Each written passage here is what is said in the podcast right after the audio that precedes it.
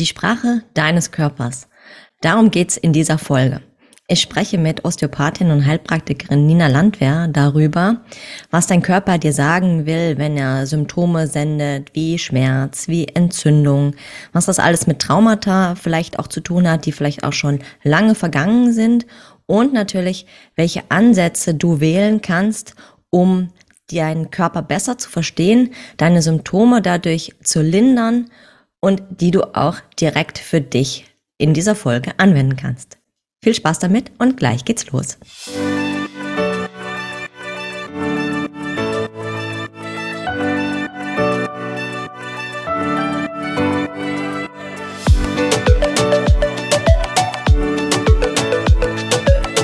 Hallo und herzlich willkommen zu deinem Podcast Futter fürs Gehirn.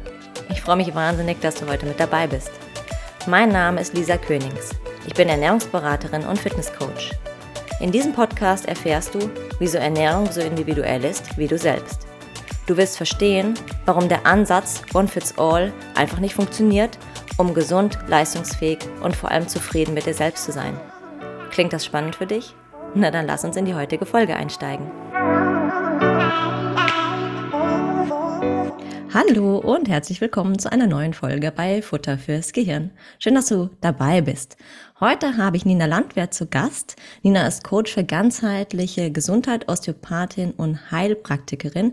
Und wir sprechen heute so ein bisschen über das Thema, ja, was dein Körper dir sagen will oder auch die Sprache deines Körpers, wie du die deuten kannst und wie du die vielleicht besser verstehst. Hallo Nina. Hm, hallo Lisa, vielen lieben Dank für die Einladung. Ich freue mich, heute hier zu sein. Sehr gut. Ich freue mich auch sehr. Wir haben ja schon im Vorfeld ein bisschen gesprochen und ich bin ganz gespannt, was uns da heute erwartet, wo uns das Gespräch auch so ein bisschen hinbringt. Starte doch einfach mal und erzähl ein paar Worte vielleicht zu dir, was du mit uns teilen möchtest, dass wir dich so ein bisschen besser kennenlernen. Ja, was ich beruflich mache, hast du ja schon kurz ähm, auch erwähnt. Das heißt, meine Aufgabe oder mein Herzenswunsch ist es, wirklich zu schauen, wie kann ich den Menschen helfen, wie kann ich den Menschen mit den Gaben und den Fähigkeiten, die ich eben habe, auch dienen und dazu führen, dass es ihnen einfach besser geht und dass sie ja einfach ein, ich sage jetzt mal, ein cooles Leben führen, dass sie gesund sind, dass sie fit sind und einfach auch das machen können, worauf sie Lust haben. Und dazu gehören halt, gehört für mich das Ganzheitliche, da gehört Bewegung rein, da gehört, was ja auch dein großer Standpunkt ist, Ernährung mit rein, da gehört ähm, einfach auch die Themen Mindset auch mit rein, wo man einfach gucken muss und einfach schaut, wie kann ich der Person, die da gerade bei mir im Coaching ist oder bei mir in der Praxis ist, eben weiterhelfen, dass sie sich wieder bewegen kann, dass sie sich gut fühlt und dass sie einfach ein schönes Leben hat.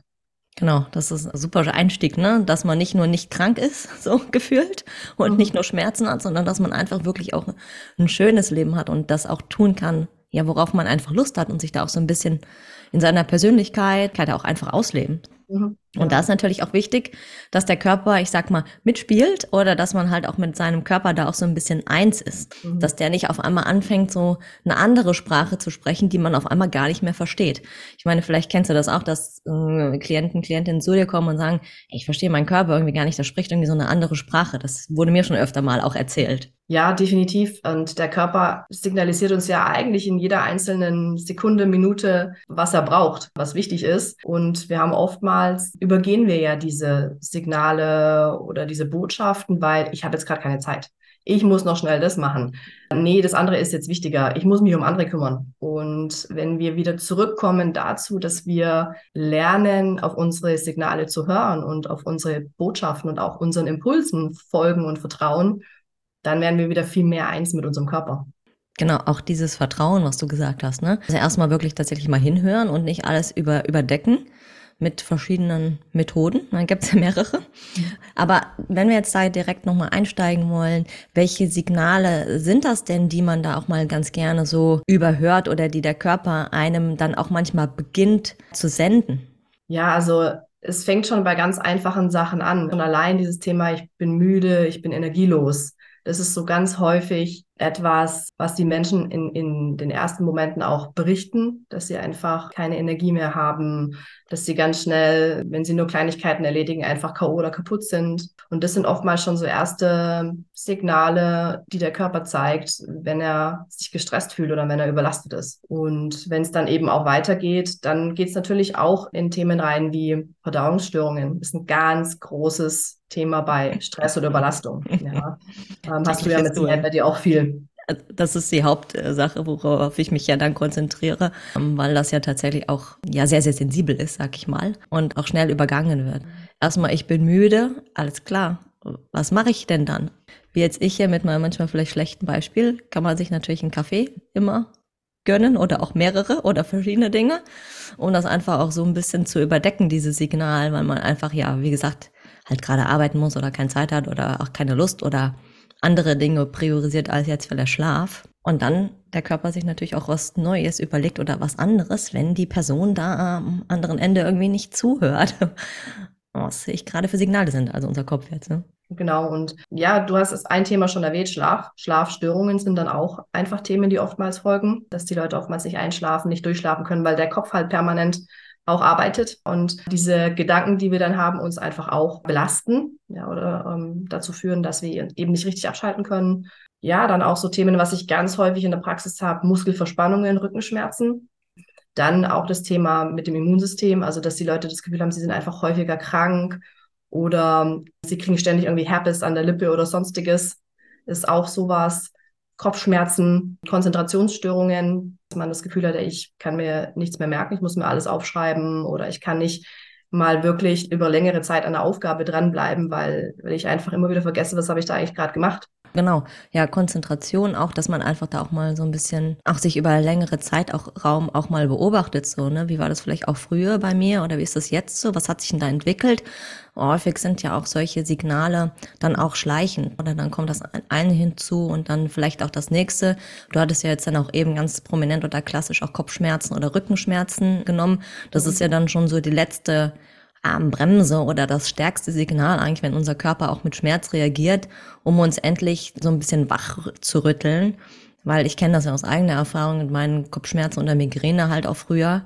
Gut, na, dann ist auch auf einmal Schluss, weil wenn es so hämmert einfach nur, dann bleibst du zwangsläufig irgendwann liegen im Bett oder machst halt dunkel und so weiter, weil er halt vorher vielleicht irgendwie nicht gehört hast. Gut, da war ich noch klein, also war ich Kind, da ist vielleicht auch noch mal nicht ganz so einfach immer alles dazu hören. Aber genau so sieht's aus. Mhm. Und dann wählt da jeder Körper auch so ein bisschen unterschiedliche Signale. Kennst du da so eine Reihenfolge, wie der rangeht? Also die Signale, äh, kommt immer als erstes so aus deiner Sicht oder aus deiner Erfahrung Energielosigkeit oder Müdigkeit?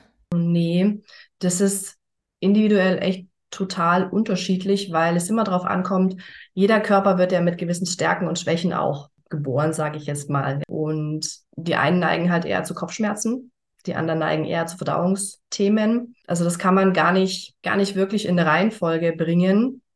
Meinst du, das ist angeboren? Also, oder wie, wie meinst du das denn mit so angeboren? Mm. Tatsächlich genetisch bedingt auch vielleicht, dass man so eine Prädisposition hat oder einfach von der Persönlichkeitstyp, der man dann vielleicht auch ist oder der sich da entwickelt? Ja, also ich bin immer ein bisschen vorsichtig bei genetischen Sachen, auch wenn die Schulmedizin und die Wissenschaft da relativ weit ist. Das ist immer was, wo ich für mich sage, hm, bin ich ein bisschen kritisch einfach dazu, mhm. offen kritisch. Was ich aber definitiv sagen kann, ist natürlich einmal der Persönlichkeitstyp. Was bin ich für eine Persönlichkeit? Was wird mir da einfach mitgegeben? Mhm. Dann natürlich auch, dass ich ja bin ja in den ersten drei Jahren als Kind wie so eine unbeschriebene Festplatte. Das heißt, ich werde ja bespielt durch das, was die mir nahestehenden Menschen an Werten haben, an Kommunikation miteinander haben, mhm. an Austausch miteinander haben. Und so gehe so gehe ich ein Stück weit durch mein Leben. Dann ist es einfach spannend. Und auf diese Art und Weise reagiert man ja dann auch auf bestimmte Themen. Das heißt, wenn ich mit Eltern geboren werde, die halt selber vielleicht krank sind oder sehr viel Ängste haben, krank zu werden, dann wird mir das auch weitergegeben. Und dann denke ich natürlich auch, oh Gott, hoffentlich werde ich nicht krank. Und allein durch den Gedanken, ich schöpfe ja immer meine eigene Realität. Allein mhm. durch den Gedanken, es ist self-fulfilling prophecy, wie man es auch so schön nennt, kann, kreiere ich mir mein Leben ja auch selber. Wenn ich aber dran gehe und sage, hey, ich bin gesund und ich bin fit und ich bin aktiv, heißt es nicht, dass ich nicht mal eine Grippe oder sonstiges habe. Aber dann habe ich eine ganz andere körperliche Konstitution, von der ich ausgehe, weil ich ein ganz anderes Vertrauen in mich und in meinen Körper habe. Und deswegen sage ich definitiv auch angeboren oder einfach mitgegeben. Mhm. Ah, das finde ich immer ganz erschreckend. Also was heißt erschreckend? Meine Tochter ist ja dreieinhalb und ich denke mir so, also ich weiß ja auch um diese Dinge und ich denke mir immer so, hoffentlich habe ich ja mir das alles richtig gemacht. So, ne? Aber das hat man ja dann immer. Genau. Ja, hast du sehr, sehr schön dann auch aufgegriffen. Genau. Ich bin auch nicht so der Typ, der dann alles auf die Genetik schieben würde oder das damit erklären, weil es einfach da, glaube ich, auch noch viel, viel mehr gibt und das auch manchmal wie so ein bisschen eine Art ja, manchmal auch schnell eine Entschuldigung irgendwie sein kann, sondern tatsächlich, wie sehe ich halt die Welt, halb voll, halb leer das Glas und das macht halt am Ende des Tages einen ganz, ganz krassen Unterschied, bewusst und unbewusst. Das ist auch immer so spannend. Mhm. Genau. Was sind denn so Faktoren oder was heißt, einen hast du ja schon gesagt, ne, wenn ich immer die ganze Zeit, sag ich mal, Angst habe oder Angst in mir fühle, dann ist es ja schon auch ein Auslöser, alleine diese ängstlichen Gedanken oder diese Persönlichkeitstyp für mhm. Stress. Was gibt's denn sonst noch für Faktoren, die unser Körper dann auch als, als Stress oder auch als Überlastung sehen kann? Weil oftmals ist es ja so, ne, ich frage die Leute auch, ja, wie fühlen sie sich denn? Fühlen sie sich gestresst oder überfordert? Nee, subjekt, also objektiv gesehen, genau so ist da eigentlich alles. Also die vergleichen sich dann auch ganz gerne mit anderen. Ja, ja ich habe ja irgendwie, ähm, weiß ich nicht, keine Kinder oder ich habe keinen Managerjob oder keinen super vollen Terminkalender. Bei mir kann eigentlich gar kein Stress da sein oder ich bin nicht gestresst. Wobei das ja aus meiner Erfahrung oder es ist ja einfach sehr, sehr subjektiv. Ja, vielleicht kannst du da auch nochmal deine Erfahrung teilen. Also es ist, wie du sagst, sehr subjektiv, was jemand als Stress empfindet. Und deswegen finde ich es auch wichtig, wenn ich im Coaching bin oder auch wenn ich mit Gruppen arbeite, in Firmen oder sonstiges, dann neigen ja viele immer dazu zu werten. Kann doch nicht sein, warum ist es für dich Stress? Für mich ist es keiner. Und da gehe ich immer gerne dahin zu sagen, hey, Stress ist super individuell und das, was du als Stress empfindest, ist für mich vielleicht keiner und andersrum genauso. Für den einen ist es Stress, wenn Beispiel eine Mahnung ins Haus flattert, weil man vielleicht vergessen hat, was zu bezahlen. Und der andere sagt bei der fünften Mahnung noch, ja, alles gut, ist ja noch, ist ja noch safe, habe ja noch Zeit, fühlt sich damit überhaupt nicht gestresst. Dann kommt es auch ein bisschen auf den Persönlichkeitstyp drauf an, weil manche Menschen haben so ihren eigenen Flow und gehen so in, ihren, in ihrem eigenen Rhythmus und die haben selten Stress oder sind auch nicht anfällig für Stress von außen. Bei mir ist es zum Beispiel so, ich habe da einfach, wenn man vom Human Design aus auch sieht, ein offenes Wurzelzentrum. Das heißt, ich, ich spüre sehr stark Stress von anderen. Das heißt, ich darf für mich erstmal sortieren, ist es jetzt mein Stress oder ist es der Stress, den jemand anders vielleicht gerade mitbringt in mein System und ich den einfach stärker spüre? Das ist einfach auch ein Prozess, das zu lernen, das zu erkennen. Dann kann man da auch ganz anders damit umgehen, weil dann merkt man viel eher, oh, okay, das ist jetzt gar nicht mein Thema, mhm. sondern das ist der Stress von der anderen Person, kann dann damit ganz anders umgehen. Also das ist, sind einfach viele Faktoren, die da, die da eine Rolle spielen. Auch wie ist die soziale Komponente? Es gibt ja Menschen, die brauchen sehr viele soziale Kontakte. Es gibt Menschen, die brauchen kaum soziale Kontakte. Da ähm, spielt ja auch ganz, ganz viel eine Rolle. Wie bin ich strukturiert? Wie gehe ich mit anderen Menschen um? Also da mhm. ist das echt mega, mega individuell. Genau, manche sind gestresst oder fühlen sich unwohl, wenn sie alleine sind, lange Zeit allein und sich mit sich selber vielleicht beschäftigen müssen, können, dürfen, wie auch immer. Mhm und andere Leute kommen auch mit Gruppen nicht ganz so gut klar. Ich würde mich da eher zu zweiterem, letzterem zählen, weil ich auch Geräusch und auch manchmal visuell empfindlich bin und dann stresst mich das, wenn die ganze Zeit irgendwo es laut ist und viele Leute da sind und auch viele Leute gefühlt immer was von mir wollen oder man muss so überall so sein, um halt ganz viele Sinneseindrücke halt aufzunehmen. Und du hattest auch was ganz Tolles gesagt, ne? es ist halt mein Stress, es ist der Stress der anderen Person.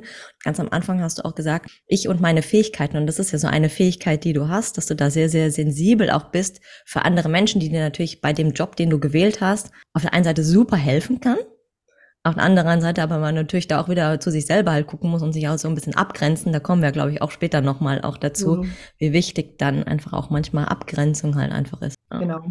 Ja. Also haben wir schon wirklich auch, glaube ich, als erstes Learning oder Mitbringsel so aus diesem Podcast, dass du, du dir einfach merken kannst, dass Stress wirklich sehr subjektiv ist und du dich da gar nicht mit anderen unbedingt vergleichen musst, sondern eher mal auch auf dich selber äh, hörst wie empfindest du halt verschiedene Situationen, nochmal so reincheckst, welcher Persönlichkeitstyp bin ich und was brauche ich eigentlich, anstatt immer zu sagen, naja, also objektiv dürfte ich ja gar keinen Stress haben, wenn ich mich mit anderen vergleiche, dass man da einfach sehr, sehr sensibel ist.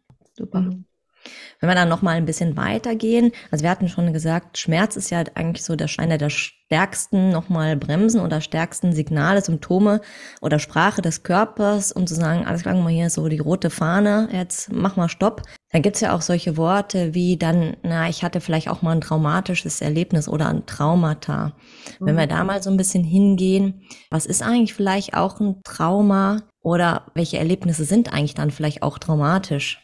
Mhm. Da darf man gerne auch so ein bisschen differenzieren, weil es gibt ja Traum, also Traumen auf körperlicher Ebene, die natürlich aber mit der Seele auch immer was machen. Das ist dann zum Beispiel Verletzung. Knie ja, wenn du einen Unfall oder? hast, mhm. ähm, okay. Verletzung, Verwundung.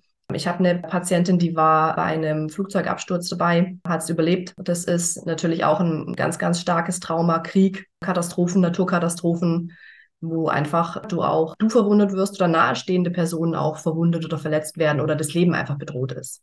Und man sich wahrscheinlich auch hilflos fühlt. So, das geht bestimmt auch immer damit einher, weil wenn ich mir jetzt vorstelle, eine Flugzeugabsturz, Naturkatastrophe, Krieg, da bin ich ja auch erstmal in gewisser Weise hilflos oder machtlos, je nachdem. Diese Ohnmacht, dieses Ohnmächtigsein, nichts tun können. Zunächst mal zumindest das Gefühl, nichts tun zu können. Mhm. Okay, da körperliche Ebene, du hast aber auch gesagt, gibt ja auch noch andere Traumata, die vielleicht nicht körperlich sind, sondern eher so seelischer, psychischer Natur. Ja, wenn man einfach auch mal an Situationen denkt, wie zum Beispiel Trennungen von nahestehenden Personen, Jobverlust.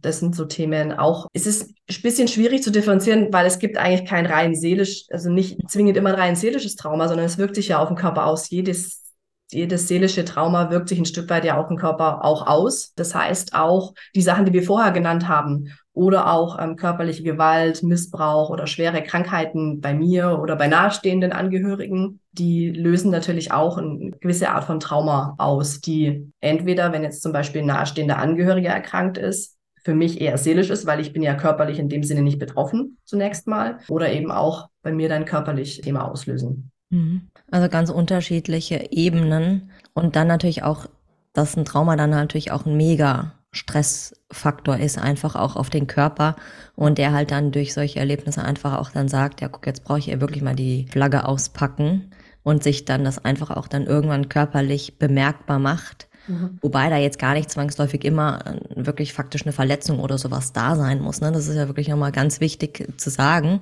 weil es ja auch genau, glaube ich, genug Menschen gibt, die einfach auch mit, mit Schmerzen durch die Gegend laufen und aber eigentlich erstmal nichts Diagnostizierbares vielleicht auch haben auf den ersten Schritt oder die Verletzung auch verheilt ist. Der Bruch ist geheilt, der Unfall ist weg, die Brandwunde, keine Ahnung, mhm. aber trotzdem ja noch Schmerzen oder Unwohlsein oder Symptome halt da sind. Erlebt mhm. man ja immer ganz, ganz häufig. Ja. Also habe ich auch ganz akut oder ganz hm, vor ein paar Wochen eine neue Patientin gehabt, die vor drei Jahren zu Hause einen Sturz hatte, die ist gestolpert und auf die Kniescheiben gefallen und seit drei Jahren sämtliche Versuche, Behandlungen, sonstiges macht. Die Ärzte alle sagen, da ist nichts, alles in Ordnung, aber sie hat trotzdem Schmerzen hat ohne Ende, dass sich einfach immer weniger bewegen konnte. Wir da einfach dann auch mal hingeguckt haben, was ist denn da? Weil ich meine, der Sturz auf die Kniescheibe löst auch im Knochen rein körperlichen Trauma aus. Und, ähm, wir sind jetzt gerade dabei, sie war jetzt dreimal bei mir, das zu lösen. Und sie kann wieder Fahrrad fahren, sie kann wieder entspannt mit ihren Hunden spazieren gehen, sie kann wieder die Treppen hoch und runter gehen das ist natürlich eine krasse Änderung der Lebensqualität. Mhm. Da kommen wir ja direkt auch dann schon hin zu, zu Lösungsmöglichkeiten. Jetzt hast du dann gesagt, du hast gerade auch so eine Klientin, bei der äh, du diesen Fall da auch oder das mhm. ja, so schildern kannst. Wie kann man, also was für Ansätze kann man denn dann wählen oder welchen Ansatz wählst du denn dann mit deinen Klienten oder Patienten? Also bei ihr gehen wir jetzt tatsächlich primär den körperlichen Weg, obwohl wir auch schon über, über Mindset-Themen gesprochen haben. Aber bei ihr arbeiten wir tatsächlich über die Osteopathie auf der körperlichen Ebene, um einfach die entsprechenden Stellen, jetzt bei ihr eben Kniescheibe, alles ums Knie drumherum, mal aktuell primär zu, zu beeinflussen, um einfach das Trauma, was im Gewebe noch drin steckt. Und wenn man, also ich würde nicht sagen, dass alle Osteopathen das spüren, aber wenn du da wirklich feinfühlig bist, dann spürt man das, wie sich dieses Trauma anfühlt. Hm, ja. Das ist total spannend, weil also die Ärzte finden ja nichts. Auf dem Röntgenbild würde man nichts finden, im CT vielleicht nicht, da ist alles okay, aber trotzdem, sage ich mal, feinfühlige Menschen oder Osteopathie, vielleicht musst du diesen Begriff auch noch mal genauer erklären. Ich meine, ich mhm. habe auch schon diverse osteopathische Behandlungen hinter mir und kann auch immer sagen, ja, irgendwas macht das, aber so richtig wirklich verstanden, was da eigentlich passiert, habe ich es nicht. Vielleicht mag es, ich glaube, das geht bestimmt auch anderen ähm, so. Ja. Vielleicht magst du das nochmal erklären. Oder wie, wie fühlt man denn dann so ein Trauma auch im Gewebe, was ja irgendwie auch sonst auf, ich sag mal, normalerweise nicht sichtbar ist mit medizinischer ähm, Hightech? Mhm. Ich würde erstmal auf das, die erste Frage eingehen. Also erstmal grundsätzlich ist die Osteopathie eine ganzheitliche Behandlungsform, die verschiedene Anteile beinhaltet. Mhm. Das heißt, das eine ist tatsächlich die parietale Osteopathie, wo hauptsächlich die Sehnen, Bänder, Muskeln und so weiter, Gelenke betrachtet werden. Da kommen ganz viele Behandlungsansätze auch schon aus der Physiotherapie oder der manuellen Therapie raus, die dort mit einfließen. Dann gibt es die viszerale Osteopathie. Da geht es um die inneren Organe, um alles, was die inneren Organe, also Herz, Lunge, den Verdauungstrakt, beinhaltet die Aufhängebänder, die Befestigungen, wo die Organe mhm. befestigt sind. Und dann haben wir noch die kraniosakrale Therapie. Das ist der dritte Anteil, wo es eben um die, also Kranio ist der Schädel und das Sacrum ist das Kreuzbein. Das heißt, es geht um die Schädelbewegungen, um den, das, den, den Liquor, den, den Energiefluss, der zwischen Schädel und Kreuzbein stattfindet. Das heißt, zum einen ist die Osteopathie eine eine körperliche Behandlungsform, zum anderen ist es aber auch Arbeit auf der energetischen Ebene mit den mit dem Gewebe, mit den Flüssigkeiten im Körper, mit dem Energiefluss. Und dadurch ist es auch für viele, die behandelt werden, manchmal schwierig nachzuvollziehen, weil wir manchmal ganz anders beginnen als da, wo die Beschwerden sind. Oh, ja. Oder es manchmal so aussieht, als würden wir nur die Hände auflegen. Und das erkläre ich ganz oft auch Patienten. Ich hatte diese Woche einen zwei Wochen alten Säugling, wo die Eltern bei mir waren. Und da erkläre ich halt auch ganz viel während der Behandlung, weil bei Säuglingen sieht es tatsächlich so aus, als würde man nur die Hände auflegen und nichts tun. Und, ähm, oft ist es einfach so, dass durch das Auflegen der Hände, durch das Berühren schon, und da kommen wir jetzt zu deinem zweiten Punkt, wie fühlt sich so ein Trauma an oder wie fühlt sich Gewebe an, was verspannt ist oder nicht im Fluss ist. Und das ist das, was wir als Osteopathen ja spüren. Und ich bin da sehr intuitiv. Ich mache manchmal Techniken, wo ich manchmal denke, hm, habe ich die überhaupt jemals so gelernt? Aber das ist auch egal, weil wenn es dem Patienten gut geht, ist alles gut. Würde und ich auch sagen. zieht es auch oft automatisch zu dem Punkt hin, an dem ich anfangen soll. Manchmal fange ich am Fuß an, manchmal am Kopf, manchmal mittendrin. Ich bin dann automatisch, kommt man schon meistens an den Punkt. Und wenn ich dann die Hände auflege, dann ist es wie so ein, gerade so eine Trauma im Gewebe oder wenn das Gewebe nicht richtig fließt. Also wir haben ja ganz viele Gewebsschichten, die übereinander liegen. Und wenn da eine Gewebsschicht verkrampft ist, dann kann natürlich auch alles andere drumherum nicht richtig fließen. Und dann fühlt sich das auch an, entweder wie so, wie so eine Verspannung oder ganz oft ist es auch so wie bei meiner Patientin mit der Kniescheibe, das ist wie so ein, so ein, so ein Wirbel, der sich so ineinander zusammendreht, weil es so, so, mhm. so, so richtig verkrampft ineinander ist. Oder auch ein bisschen wie so, ich versuche es mal zu beschreiben, manchmal wie so ein Ameisenhaufen unter meinen Händen. Also so, du legst die Hände auf und denkst, boah, was ist denn da für eine Unruhe drin? Da wuselt's und wuselt's in jeder Gewebsschicht irgendwo. Und ja, so versuche ich das auch meinen Patienten immer zu erklären. Hm, hat mir noch niemand. Also sehr schöne Erklärung, auch sehr plastisch. Jetzt stellt sich mir die Frage, äh, braucht man dafür eigentlich vorher schon eine bestimmte Gabe oder lernt man das in der Ausbildung? Hm, Beides? Ich glaube schon, dass man eine gewisse Fähigkeit braucht. Sage ich heutzutage, weil ich kenne Osteopathen, die sagen, alles, was Muskelsehnen, Bänder angeht, super, mache ich dir alles. Aber alles, was kraniosakrale Therapie oder viszerale Therapie angeht, mache ich nicht, weil ich spüre es nicht. Und ich hatte auch in meiner ersten, ich habe ja zwei Osteopathie-Ausbildungen gemacht und in der ersten, als ich das erste Mal mit Kranio in Kontakt kam, hat meine Dozentin uns das so erklärt, sagt sie, wenn ihr jetzt die Hände auf den Kopf legt und das Gewebe spüren wollt, dann ist es wie ein Kirschkern, der in einem riesigen Berg von Wackelpudding ist. Und den dürft ihr lernen zu spüren. Mhm. Ja. Und bei mir war das sofort, aha, cool, ich merke da was, da bewegt sich was. Und andere saßen da und so, hä, nee, ich spüre da irgendwie gar nichts. Das heißt, eine gewisse Art von Gabe braucht es, glaube ich, schon. Mhm. Und dann ist es natürlich so, dass je mehr du mit den Händen arbeitest, desto mehr verfeinern sich die Nervenenden und desto mehr Gefühl und Gespür bekommst du auch dafür. Hm? Ein Kirschkern im Wackelpudding, das Bild werde ich mir auch merken. ja. Ich hatte auch schon mal dann auch diese Kraniosakraltherapie. Ich weiß gar nicht, war ich irgendwo im jugendlichen Alter, weil Physiotherapie und Schmerzmittel haben halt bei meiner Migräne irgendwie nicht geholfen. Und da gab's halt eine, ich komme ja vom Land, also irgendwie im Dorf in so einer Physiopraxis, die sich dann halt das da gelernt hat und mhm. hatte das dann halt auch mit mir gemacht und die Hände halt auf den Kopf gelegt. Und sie hatte mir das aber auch so erklärt, wie dass sie halt dann die, die Schädelknochen halt so ein bisschen bewegt oder auch wieder so an die richtige Stelle platziert. Dann mhm. hat sie auch gefragt, ne, bist du mal auf den Kopf gefallen? Ja, als Kind bin ich auch zweimal auf den Kopf gefallen, ne, vom Waschbecken. Manchmal ist es ja schlimmer, manchmal nicht so schlimm. Mhm. Und dann da so sowas wahrscheinlich zu erspüren und dann da dran zu arbeiten. Ja. Ja, unser Schädelknochen bewegt sich so acht bis 14 Mal pro Minute in der Regel. Hm. Und wir sehen es aber nicht, weil es halt so langsam ist. Und wenn du die Hände auflegst, dann spürst du das. Passiert da was? Passiert da nichts? Ist da irgendwo ein Stau? Ist es irgendwo, es fühlt sich dann auch echt manchmal so an, wie das rechts ist total Fülle und links ist super leer. Oder andersrum. Das ist wirklich spannend, was dann da auch passiert, wenn man manchmal nur kleinste Techniken anwendet ich finde es eben bei Säuglingen auch unglaublich spannend, weil die ja, also mein Säugling jetzt die Woche, da habe ich dann, der hat, der war vorher auch echt unruhig und hat auch eine schwierige Geburt gehabt und alles. Und dann habe ich eine Technik gemacht, dann hat er sich zu mir rumgedreht. Ich habe nur einfach die Hände dran gehabt und bin, habe dem Gewebe den Platz gegeben und den Raum gegeben, ja, sich wieder zu entfalten. Und der ist eingeschlafen. Ist einfach eingepennt. Hm. War super entspannt. Ja, und das ist so schön, wenn man das einfach sieht und spürt, was da dann passiert. Genau, das sind dann so wirklich körperliche Sachen.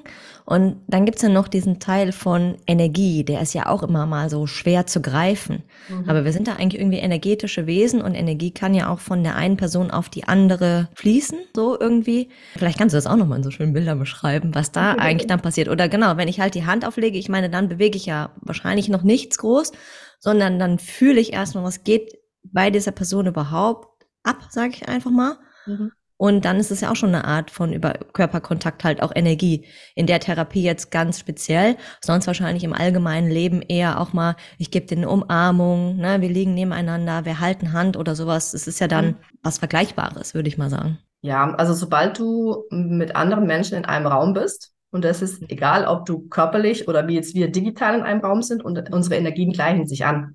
Jeder von uns hat ja eine entsprechende Signatur, die man zum Beispiel über so ein super schöne Geschichten wie Human Design auch rausfinden kann. Sehen kann, okay, wo habe ich denn einfach meine Kraftzentren, meine Energie und wo bin ich offen, wo werde ich auch von außen konditioniert. So wie bei mir mit dem Wurzelzentrum, was ich vorher beschrieben habe, das ist bei mir offen, das heißt, da werde ich von anderen konditioniert. Wenn ich jetzt mit jemandem zusammen bin, der definiertes Wurzelzentrum hat, wird es bei mir auch definiert. Dann bin ich in einem ganz anderen Fluss, in einem ganz anderen Flow und spüre Stress fast gar nicht, wie wenn ich dann alleine bin und es bei mir offen ist. Und so gleichen sich die Energien immer aus. Ähm, du kennst es ja auch, manchmal kommt man in den Raum und denkt, boah, was geht denn hier ab? Ich will hier wieder weg. Oder manchmal ist man mit Menschen zusammen und denkt nachher, boah, irgendwie geht's mir, bin ich total platt und müde. Und manchmal ist man mit Menschen zusammen und man ist voll im Fluss und man ist gut drauf und man fühlt sich gut und hat eine gute Energie. Mhm. Und das hängt nicht immer von der eigenen Energie ab. Man denkt ja immer, ja, was ist denn bei mir jetzt falsch gelaufen? Aber wir werden ja einfach beeinflusst von allem anderen, was auch da reinkommt und was da einfach, ich sage jetzt mal, im Feld ist. Und das ist bei der Behandlung genauso. Wenn ich in der schlechten Energie bin und nicht zentriert bei mir bin, kann ich auch nicht behandeln. Das funktioniert nicht. Und deswegen ist es umso wichtiger, dass ich bei mir bin und mich gut aufstelle, damit ich einfach auch mit meiner Energie die Energie des Patienten besser mache oder des Klienten. Mhm. Da kommen wir, glaube ich, dann auch noch später dazu oder was, dass man auch manchmal erstmal tatsächlich bei sich anfangen darf und sich halt auch guckt, wie geht's mir? Auch wieder diese Frage, ne, welche Signale hat mein Körper mir denn gerade gesendet, da auch ein bisschen offen wird, um dann auch entsprechend Maßnahmen zu ergreifen, dass man, wir hatten auch im Vorgespräch auch so dieses Bild von diesem Fass, auch sein Ölfass hast du es genannt. Vielleicht magst du es mhm. auch gleich nochmal so ein bisschen erzählen, wie dieses Bild dann funktioniert sein Fass dann halt auch leert oder guckt, was sind denn so Faktoren, die mein Fass halt auch einfach füllen? Ja, man kann es mit einem Ölfass vergleichen. Für viele ist es noch so, dieser, dieser Mülleimer ist halt für viele greifbarer. Wenn ich halt meinen Mülleimer ständig fülle mit Müll, mit Dreck, dann ist er halt irgendwann voll. Und dann kann ich ihn, wenn ich ihn rausbringe und ihn leere, ist er wieder leer, dann kann ich wieder was Neues reinmachen. Aber wenn ich ihn ständig nur voll fülle, dann läuft es irgendwann über. Und dann läuft irgendwann der Dreck links und rechts raus, es fällt alles raus, es ist eklig, dreckig, stinkt. Es fängt genau. an zu schicken. Ja. Und im Körper ist es, ist es ja im Endeffekt nichts anderes. Das heißt, wenn Überlastungssituationen von außen reinkommen, unser Körper ist ja schlussendlich mal primär darauf ausgelegt, mit Stress umzugehen. Dafür haben wir ja Systeme, Nebenniere, Cortisol und so weiter. Ja, das ist ja alles da. Das, die Herausforderung besteht dann, wenn es über einen zu langen Zeitraum geht. Wenn ständig irgendwas on top kommt. Das heißt, äh, mein Chef legt mir ständig was Neues auf den Schreibtisch und ich gehe jeden Abend nach Hause und habe es nicht geschafft, es abzuarbeiten. Sehr Oder frustrierend. ja, das ist frustrierend. Das macht was mit einem oder man kriegt immer das Feedback, die Info, hey, das hast du nicht gut gemacht, das hast du nicht gut gemacht. Alle möglichen Stressoren, die von außen reinkommen. Und das können jetzt jeglichste Themen sein. Das kann auch, können auch äh, familiäre Themen sein, partnerschaftliche Themen. Das können Themen bei mir selber sein, die einfach reinkommen in den Körper, auch Emotionen. Weil alles, was wir, ob das jetzt körperliche Verletzungen, seelische Verletzungen, ein Trauma ist, ist ja eine Emotion. Und diese Emotion wird im Körper gespeichert. Wir lernen ja nicht, unsere Emotionen da sein zu lassen, sondern wir lernen ja nur, ach, jetzt wein doch nicht. Ja, was hast du denn jetzt schon wieder? Ach, jetzt stell dich doch nicht so an. Das sind ja Sätze, mit denen wir groß werden, alle. Und das machen unsere Eltern ja gar nicht absichtlich, das ist einfach unbewusst, weil wir nicht in einer Gesellschaft leben, die gelernt hat, mit Emotionen umzugehen und Emotionen da sein zu lassen. Und natürlich ist es immer an mir zu entscheiden, lasse ich die Emotion jetzt da sein oder passt es jetzt, ich meine, wenn ich bei, unter, beim Patienten bin und der mir was erzählt, dann fange ich jetzt auch nicht mega zum Heulen an und ähm, drücke meine Emotionen aus oder schrei oder box ins Kissen. Bedarf schon den passenden Raum ja, dafür. Nur oft ist es ja so, selbst wenn wir dann alleine sind mit uns oder mit den nahestehenden Menschen zusammen sind, drücken wir es ja auch oft weg, weil wir denken, wir müssen funktionieren. Und das ist vollkommener Nonsens, weil die Gefühle dürfen da sein, weil jedes Gefühl, es gibt kein negatives und kein positives Gefühl. Es gibt nur Gefühle oder Emotionen, die eine Botschaft haben. Und Wut hat genauso eine Botschaft wie Freude. Und die darf ich mir anschauen, wenn ich bereit bin dazu. Und wenn ich die in dem für mich passenden Moment auch da sein lasse und auflöse, dann leere ich diesen Mülleimer und dieses Fass. Und dann kann mein Körper mit anderen Dingen wieder viel, viel besser umgehen, weil er ja viel freier ist. Mhm. Sehr schön, da muss ich auch gerade wieder an meine Tochter denken, die, wenn sie halt manchmal unzufrieden ist mit den Entscheidungen, die wir dann halt treffen oder was, dann fängt sie halt an laut zu brüllen. Also so wirklich. Und Andreas dann sagt auch manchmal, Emily, jetzt schrei nicht so. Und mhm. da sage ich, naja, aber lass sie, weil sie nimmt das ja gerade als Ventil, ihren Unmut kundzutun. Statt dann mhm. halt auch wieder sich adäquat zu verhalten oder halt ruhig zu sein, mhm. was man ja dann halt häufig so beigebracht bekommt. Und wenn es halt gerade den Raum gibt, ist keiner sonst da, dann schrei, wirklich, mach das, wenn es dir gerade danach ist. Das fällt einem als Kind natürlich leichter und dann kriegen wir es halt abtrainiert oder wir müssen halt dann gucken, später auch im Erwachsenenleben, in welcher Situation kann ich das halt jetzt gerade machen oder nicht. Und das dann aber auch auszuwählen und zu differenzieren und nicht zu sagen, das mache ich halt nie und es passt halt nie rein. Mhm. Das ist ja gerade auch dann der, der Unterschied.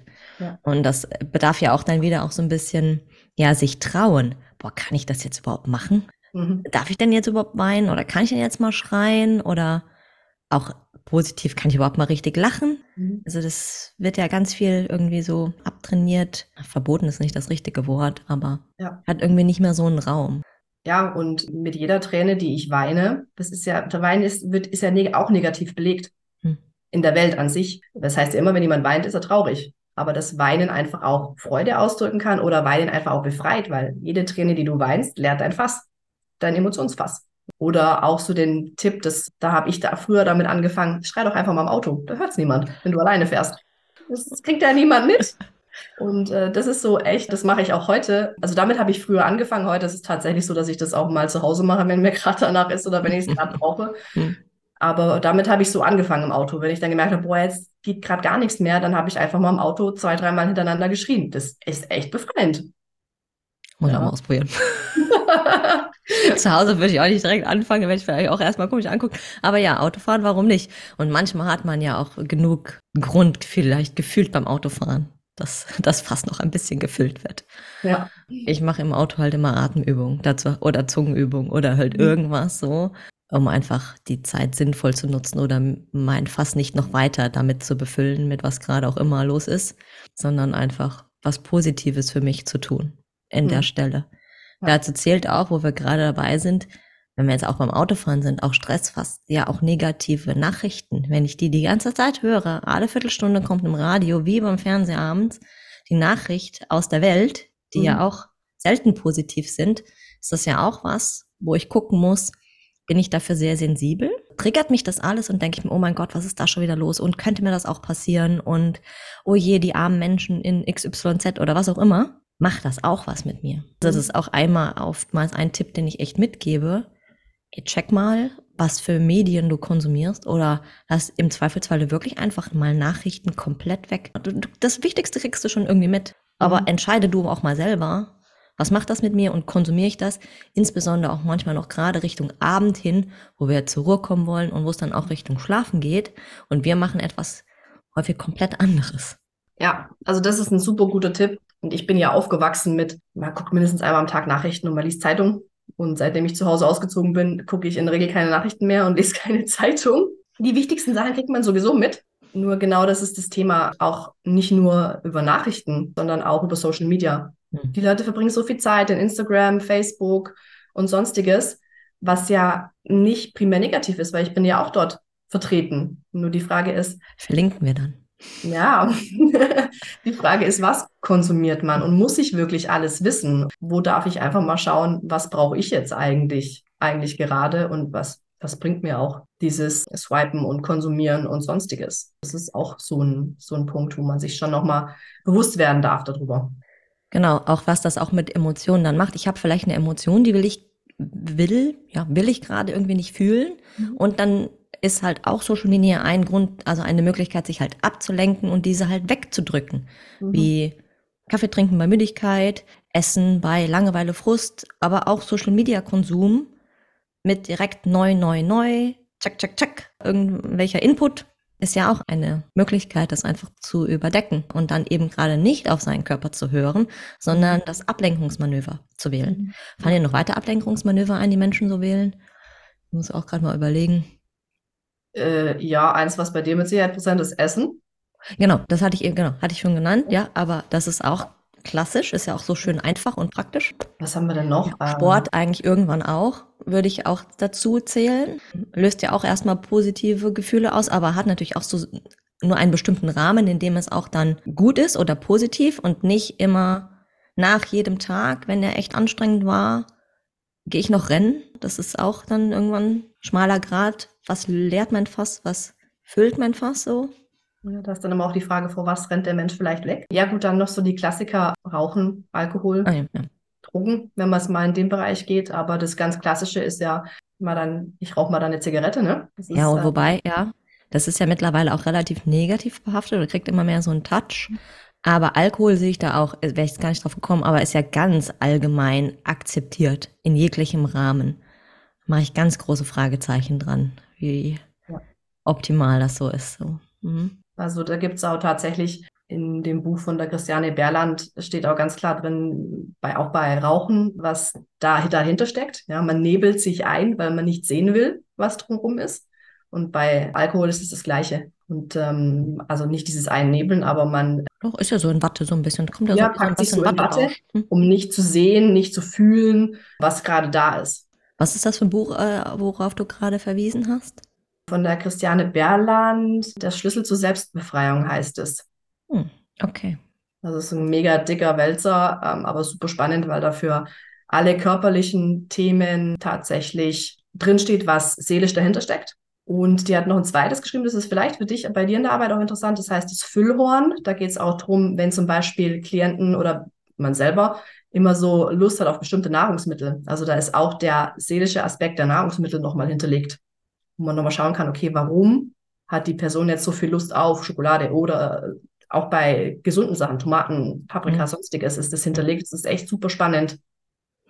Okay, müssen wir dann nochmal, also verlinke ich dann auch gerne unten oder muss ich mir selber auch mal angucken, mhm. was man da so noch findet. Es hört sich auf jeden Fall sehr spannend an. Ja, ist immer ein Hinweis drauf, welche Themen vielleicht äh, im Mindset beim, beim Klienten auch noch vorhanden sind, die man sich vielleicht ansch mit anschauen darf. Welche Glaubenssätze, welche Muster, welche Trigger vielleicht noch da sind. Ganz, ganz wichtig. Nicht am Ende nur gucken, sondern was steht eigentlich dahinter.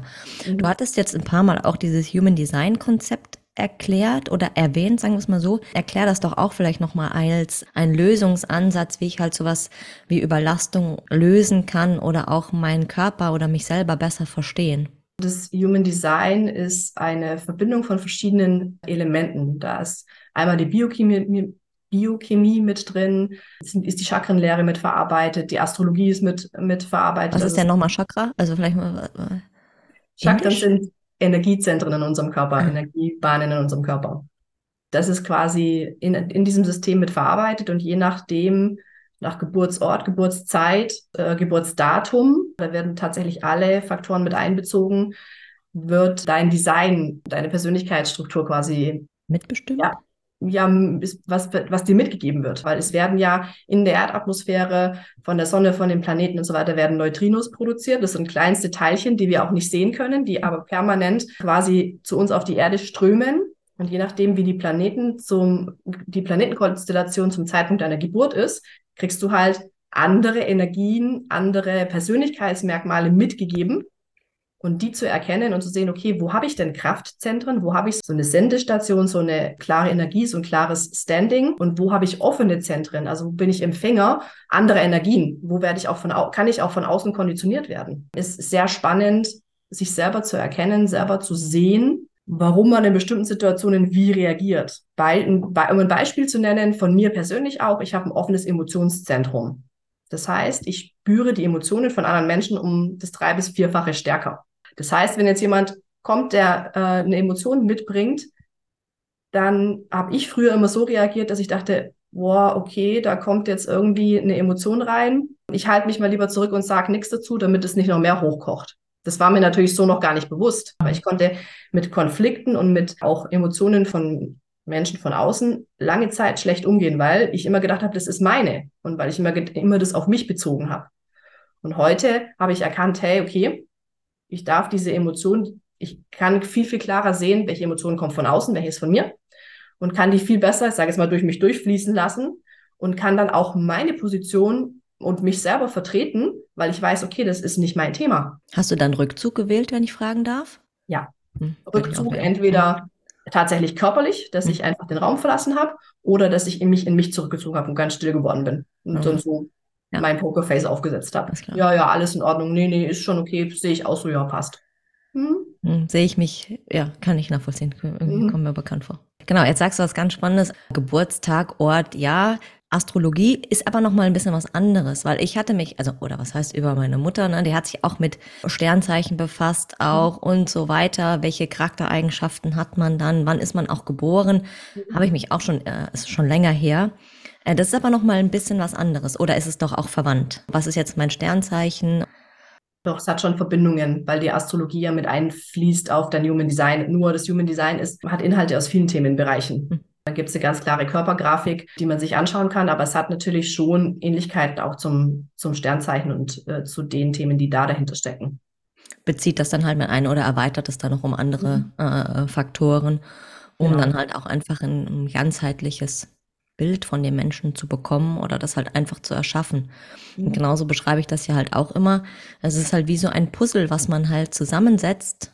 Ein Puzzle oder verschiedene Faktoren, die dann Fass lösen und auch verschiedene Ansätze, die man halt wählen kann, um das halt einfach wieder besser zu machen oder zu entlösen, zu entzerren und so weiter, sich selber besser zu verstehen, weit über das Symptom hinaus, sondern was spielt da noch alles mit rein, von, nennen wir es mal, Geburt ab oder mhm. vielleicht auch schon vorher. Das war ja auch noch ein Stichwort, vielleicht, äh, den ich eigentlich ganz gerne mit dir beleuchten wollen würde.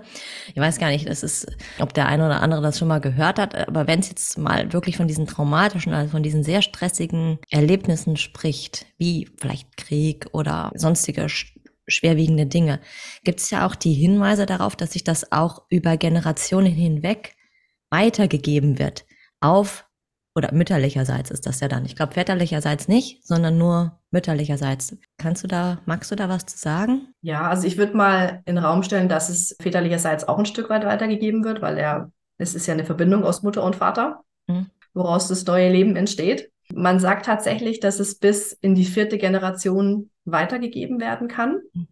Das ist aber mehr auch nochmal ein Thema, was dann oft auf, ja, auf ist eine unbewusste Weitergabe traumatischer Erfahrungen. Ich würde jetzt nicht sagen vererbt, obwohl man heute auch in der Forschung sagt, dass Traumen Gene verändern können. Ich meine ja, dass ich das schon so da auch gehört habe, dass ein Trauma dann deine Gene verändert und du diese Gene halt dann auch entsprechend mhm. dann weitergibst. Ja. Wobei das auch echt kompliziert gefühlt ist. Also keine Ahnung. Ja, aber tatsächlich ist, ist es so, dass es auf der Ebene stattfindet. Nur de facto ist es ja auch so, dass ein Trauma immer die Persönlichkeit verändert. Ein Trauma immer erhöhter Stress für die Person bedeutet und eine Persönlichkeitsveränderung nach sich zieht. Beispiel äh, Menschen, die einfach auch aus dem Krieg kommen oder sonstige schwerwiegende Traumen erlebt haben, die haben oftmals auch mehr Ängste oder auch vielleicht kein Vertrauen in andere Menschen und das geben sie ja dann auch in die nachfolgende Generation in dem Sinne weiter, dass zum Beispiel die Eltern dann so überbehütend werden und mhm. einfach, um ihre Kinder zu schützen, alles Mögliche tun, um sie vor Gefahren abzuschirmen. Dadurch die Kinder aber nicht lernen, mit solchen Themen umzugehen oder sich selber zu vertrauen, zum Beispiel. Oder eben auch, dass dieser erhöhte Stress auch zum Teil zu einer gesenkten Frustrationstoleranz führt, das heißt, auch Eltern dadurch dann vielleicht viel schneller unruhig werden oder vielleicht auch mal schreien oder sonstiges. Und das Kind natürlich auch dadurch so wirklich lernt, mit Emotionen umzugehen. Oder auch dann die Eltern auch weitergeben, dass also dieses wenn sie kein Vertrauen in andere Menschen haben, auch das Vertrauen in Beziehungen schwierig ist und das so eine Art emotionale Taubheit auch ist, wo ich natürlich mit meinem Kind auch ganz anders umgehe, wo ich meinem Kind vielleicht auch diese Liebe gar nicht zeigen kann. Und das ist was, was sich dann einfach über Generationen durch das Verhalten weiterentwickelt, weil unser innerer Bodyguard, unsere Festplatte wird ja bespielt. Wenn ich damit durch mein Leben gehe, gebe ich das natürlich an die nächste Generation weiter. Und so wird es eben dann auch weitergetragen. Ja, also auch gerade wieder Verhaltenskomponenten, die sich dann einfach über Erfahrung und so weiter weiterentwickeln. Und dann wähle ich halt ein Schema, so was ich gelernt habe oder was für mich gut funktioniert hat genau dieses gebe ich halt dann auch weiter. Und gerade wenn es dann nochmal stressiger wird oder die Situationen brenzlig werden, auch ganz häufig auch auf Autopilot. Ja, leider, muss man sagen. Aber auch daran kann man arbeiten. Das ist ja das Geile. Also es ist nichts in Stein gemeißelt, sondern auch sowas, wo man immer sagt, naja, das ist halt so oder so bin ich halt. Ja, ja, ja, das mag auch alles sein, aber du kannst trotzdem willentlich entscheiden, möchtest du weiter so bleiben, möchtest du was verändern und das ist alles möglich. Es ist vielleicht nicht immer einfach, aber es ist möglich. Mhm. Das ist ja das Coole. Und sogar auch wirklich auf Neuronen kleinster Ebene hier, dass sich das neu zusammensetzt, so dass am Ende des Tages ein anderes Ergebnis rauskommt. Ja. Und da können wir vielleicht auch so den Bogen schließen, dass du bestimmt gerne noch dem Zuhörer, Zuschauer ähm, mal ein paar praktische Tipps noch mitgibst, wie man denn seinen Körper lernt, besser zu verstehen oder was sich denn auch dann praktisch faktisch tun kann, um ein anderes Ergebnis zu bekommen? Grundsätzlich, wir haben es ja vorher schon äh, ein Stück weit angesprochen, ist immer so dieses Thema, dass wir ja oftmals unsere Bedürfnisse oder Emotionen übergehen. Und ein ganz wichtiger Faktor ist egoistisch sein. Ego egoistisch sein ist so negativ belegt in der Welt, weil egoistisch sein für die Welt bedeutet, ich kümmere mich um, um, nicht um andere, ich geh, übergehe alles, ähm, mir sind andere scheißegal, ich mache das auf Kosten anderer. Nur eine, ein gesunder Egoismus bedeutet, mich selber mal zu fragen, was brauche ich eigentlich gerade? Was tut mir jetzt gut? Oder was kann ich tun, um auch mal für mich selber da zu sein? Weil ganz klar ist immer, nur wenn es uns selber gut geht, können wir auch für andere da sein, können wir auch überhaupt diese soziale Komponente im, mit, im Umgang mit unseren Mitmenschen leben. Das ist doch dieses klassische Beispiel. Ziehen Sie erst sich selber die Sauerstoffmaske an und dann helfen Sie anderen. Das ist ja genau der Übertrag, den kann man ja da bestimmt schon mal gehört. Und mhm. das ist halt er, er wirklich, da muss man gucken, wie dieses Wort ne ähm, Egoismus halt tatsächlich behaftet ist, dass es eigentlich nicht negativ ist, sondern dass es eigentlich gut ist, dass es erstmal mir gut gehen muss, damit ich die Energie auch habe, anderen zu helfen und auch diese positive Energie, die in mir ist, auch dann an andere weitergeben kann. Ja, das ist tatsächlich so, als ich die erst, das erste Mal die Frage gehört habe, Nina, was brauchst du eigentlich gerade? War ich vollkommen überfordert. Ich wusste es einfach nicht. Ja. Mittlerweile kann ich es viel, viel klarer definieren. Warum? Weil ich mich einfach damit beschäftige und mich in vielen Situationen einfach frage, okay, was, was brauche ich gerade? Oder warum fühle ich mich gerade komisch? Was ist jetzt gerade los? Und eben auch versuche, die Emotionen in dem Rahmen, in dem es möglich ist, da sein zu lassen und einfach gucke, okay, was, was braucht, was brauche ich jetzt gerade, was braucht mein Körper einfach auch gerade. Ja. Glaube ich auch, dass das eine sehr, sehr schwierige Frage am Anfang auch sein kann für jeden. Umso lohnenswerter ist es, die für sich mal tatsächlich zu beantworten. Was gibt's da überhaupt so? Was kann ich denn machen? Welche Alternativen habe ich statt dem Muster, das ich bisher immer wähle? Und da gibt's ja auch Alternativen immer, die mhm. sich dann einfach mal ja drüber Gedanken zu machen Und das nimmt uns selbst ja nicht aus. Also man arbeitet halt zwar im Gesundheitsbereich, aber trotzdem ist man ja auch nur Mensch oder hat halt auch genau die Themen mehr oder weniger wie andere und darf sich diese Fragen halt auch stellen. Ja, und da kommen wir schon eigentlich zum zweiten Punkt, was ich sehr hilfreich finde.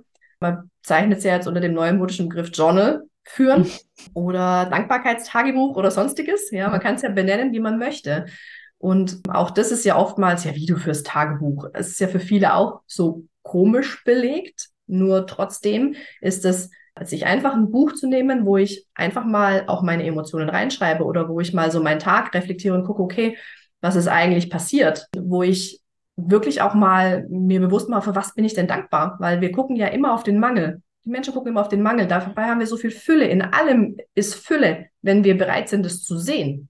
Und das einfach mal zu betrachten oder auch tatsächlich, was ich auch mache, morgens, wenn ich aufstehe, mich auszurichten. Was möchte ich heute erleben? Wie möchte ich meinen Tag heute gestalten? Und auch da spielen ja die Gedanken eine Rolle. Wenn ich schon aufstehe und denke, wow, na super, jetzt habe ich heute die Termine, das wird ja voll scheiße und dann muss ich noch das machen und das machen und das machen. Ja, dann wird es ganz ehrlich gesagt auch scheiße, weil Gleiches zieht Gleiches an. Das ist ein total wertvoller Tipp.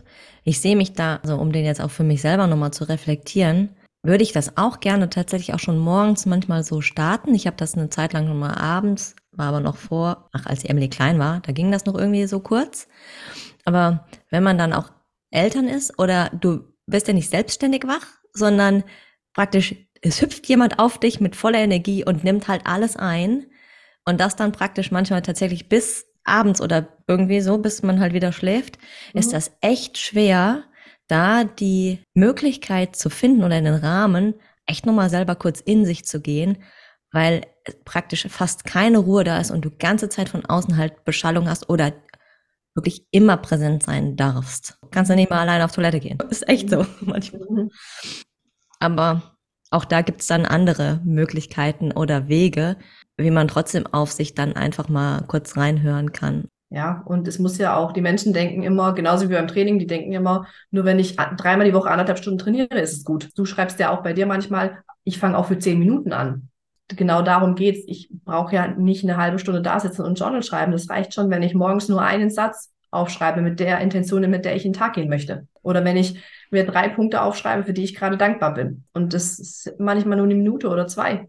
Ja, tatsächlich. Also dieses wirklich, dieses Mini, Mini, Minimum, jeder, jeder Gedanke, jeder Punkt, alles zählt. Mhm. Das ist ganz, ganz häufiges Misskonzept oder falsche Erwartungen an sich selber, die ich nicht erfüllen kann, die wieder meinen Stressfass füllen und so weiter. Befinde ich mich genau in der Schleife.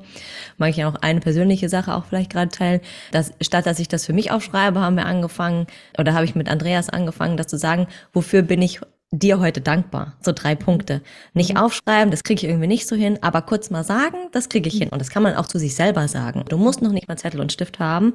Du kannst es einfach auch gerne laut aussprechen, weil das macht auch nochmal einen Unterschied, ob ich das jetzt nur leise für mich denke. Schon besser als nix. Aber einfach das mal kurz auszusprechen. Wofür bin ich meiner Tochter dankbar? Wofür bin ich meinem Mann dankbar? Was auch immer. Oder wem auch, mit wem auch immer du zusammenlebst. Mitarbeiter im Büro, Kollege, Freunde. Total schön für sich selber und für die andere Person auch. Ja, denn ganz ehrlich, mit dem Satz von meiner Oma bin ich aufgewachsen, es ist nicht so schlecht, dass es nicht für irgendetwas gut ist. Man darf nur einfach die Betrachtungsweise ändern und gucken, okay, was sehe ich denn da drin? Suche ich den guten Kern? Möchte ich den guten Kern sehen in der Situation oder im Moment? Oder eben auch nicht. Das ist meine Ausrichtung. Worauf richte ich mich aus? Und wir kennen das als Coaches oder auch, wenn man in Kurse geht, in Seminare geht, wenn man mit Firmen arbeitet, mit Gruppen arbeitet wir sind, es wird sich immer so gestalten und ausrichten, wie ich selber ausgerichtet bin. Wenn ich mir bewusst bin, dass ich als Coach oder als Dozent oder als Kursleiter die Energie im Raum bestimme, wenn ich mich positiv ausrichte, wird auch das ganze andere sich positiv ausrichten. Wenn ich mich negativ ausrichte, wird sich negativ ausrichten. Also dann auch wieder bei sich selber halt manchmal auch anfangen und dann ja, ergibt sich halt einfach manchmal der Rest. Das hört sich immer so, so komisch an oder ist so schwer vorstellbar, wenn man das nicht aber auch selbst erlebt hat. Aber am Ende des Tages ist es halt wirklich so. Ganz am Anfang stehen halt immer irgendwie unsere Gedanken und die formen halt dann den ganzen Rest und dafür sind wir ganz alleine verantwortlich, was in unserem Köpfchen auch so abgeht. So Macht es jetzt nicht ganz so nett, weil dann bin ich ja wieder selbstverantwortlich, aber ist halt so. Ja, und wir können alles beeinflussen, wenn wir wollen. Sehr schön. Haben wir noch was vergessen äh, oder hattest du dir noch was gedacht, was du noch mitgeben möchtest jetzt hier zu dem Thema, also auf sich selber hören, egoistisch auch mal sein, Emotionen ausleben, alles, also auch auf den Körper hören, ne? welche Signale mhm. sendet der mir, mal in sich reinhören und wie klein auch immer das ist.